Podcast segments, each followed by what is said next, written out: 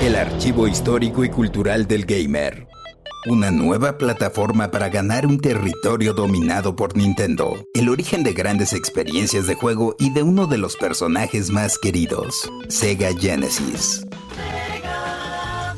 A principios de los 80 el negocio de las maquinitas o arcadias iba en declive, así que tanto Nintendo como Sega se volcaron a crear sus consolas caseras de videojuegos. A mediados de la década, la Nintendo Famicom y la Sega Mark III competían por el gusto del público en Japón, y aunque a Sega no le iba mal, su rival le aventajaba alrededor de 10 a 1. Algo similar sucedería cuando se lanzaron NES y Sega Master System en América, pero para la siguiente generación, Sega tenía un as bajo la manga, así que empezó a preparar el escenario para lo que se conoce como la guerra de consolas. Tom Kalinske, el genio de la mercadotecnia responsable en buena medida del éxito de las vitaminas de los picapiedra y de Mattel durante los años 80, tomaba unas merecidas vacaciones en Hawái, cuando descansando en la playa se le apareció de la nada el presidente de Sega, Hideo Nakayama. Este investigó dónde estaba y había ido personalmente a buscarlo. Le interesaban sus habilidades, pues había logrado maravillas renovando las líneas Hot Wheels y Barbie, y había lanzado exitosamente los juguetes de He-Man y los amos del universo.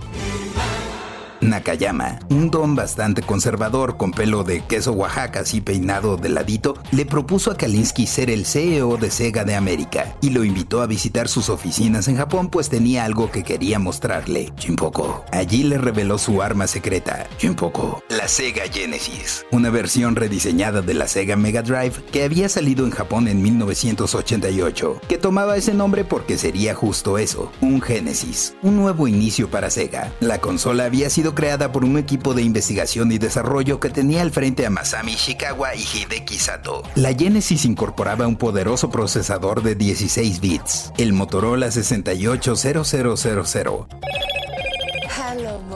mismo que ya se utilizaba en algunas arcadias y varias computadoras de la época, como las primeras Mac, y un segundo procesador Z80 de Zilog para el sonido. La idea era vender un millón de unidades en el primer año y era posible, pero tener un mejor producto no lo es todo, así que se necesitaría un plan bastante agresivo. Tom Kalinske aceptó el reto, aunque sabía que sería como ponerse con Sansón a las patadas. Una pelea estilo David contra Goliath hizo buena mancuerna con Shinobu Toyoda, jefe de operaciones de Sega de América, y al poco tiempo presentó su plan a la mesa directiva. Se planteó ir por un público de adolescentes y universitarios, haciendo parecer a Nintendo cosa de niños. Para ello necesitarían más licencias que apelaran al público estadounidense, como algunas basadas en películas y caricaturas del momento como Aladdin y, por qué no, un juego con Michael Jackson.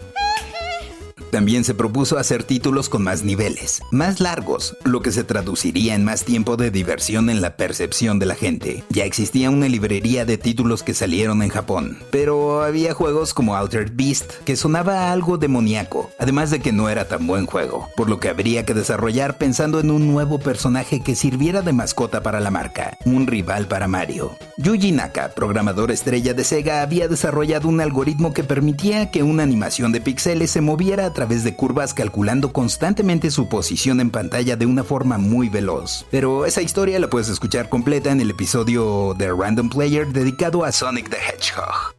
El chiste es que Kalinsky propuso que Sonic viniera incluido con la consola, sin que Kalinsky entendiera bien lo que sucedía, hasta que el presidente de la compañía se levantó molesto de su lugar en la mesa y caminó hacia la puerta, pero que justo antes de salir volteó y le dijo a Kalinsky, hágalo.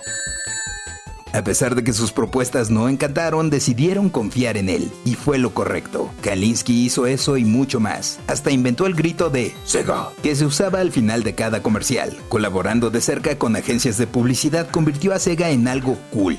La afrenta era directa. Además de bienvenido al siguiente nivel, surgió el eslogan Genesis does what Nintendo.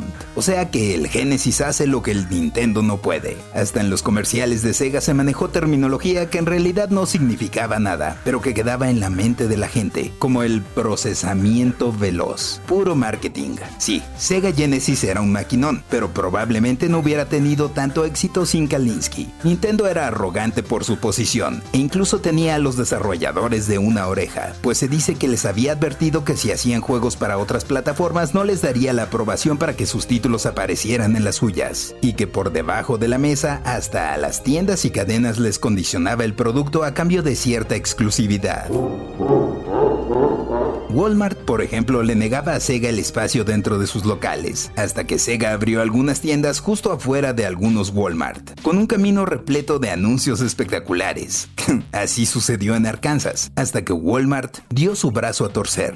Algunos de los mejores títulos de la consola de Sega fueron Moonwalker, Castlevania Bloodlines, Toe Jam and Earl, Strider, Castle of Illusion con Mickey Mouse, Alex Kidd, Streets of Rage 2, Fantasy Star 4 y obviamente Sonic the Hedgehog y Sonic 2. También estuvo el juego de pelea Mortal Kombat, que en su versión de Genesis lucía mucho mejor que en la de Super Nintendo siendo más popular puesto que respetaba los fatalities y la sangre que tenía la versión de Arcadias, aunque eso involucró a Sega en la disputa legal sobre la violencia en los videojuegos posteriormente. Si quieres echarle un ojo a lo que fue el Genesis, en 2019 se lanzó una versión mini con 40 juegos integrados y actualmente la puedes encontrar no tan cara. Finalmente se lograron vender cerca de 31 millones de unidades de Sega Genesis en el mundo y en un momento dado Sega logró el 65% del mercado estadounidense, en parte porque la Super Nintendo salió casi un par de años después. Francamente, todos los juegos se veían bien acá, y si tenías un NES hasta te deprimías viendo a Sonic moverse tan rápido y con tantos colores.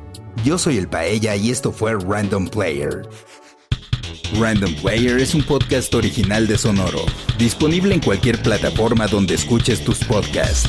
Suscríbete en Spotify y comparte este episodio con tus amigos. Yo soy el Paella y esto fue Random Player. Random Player.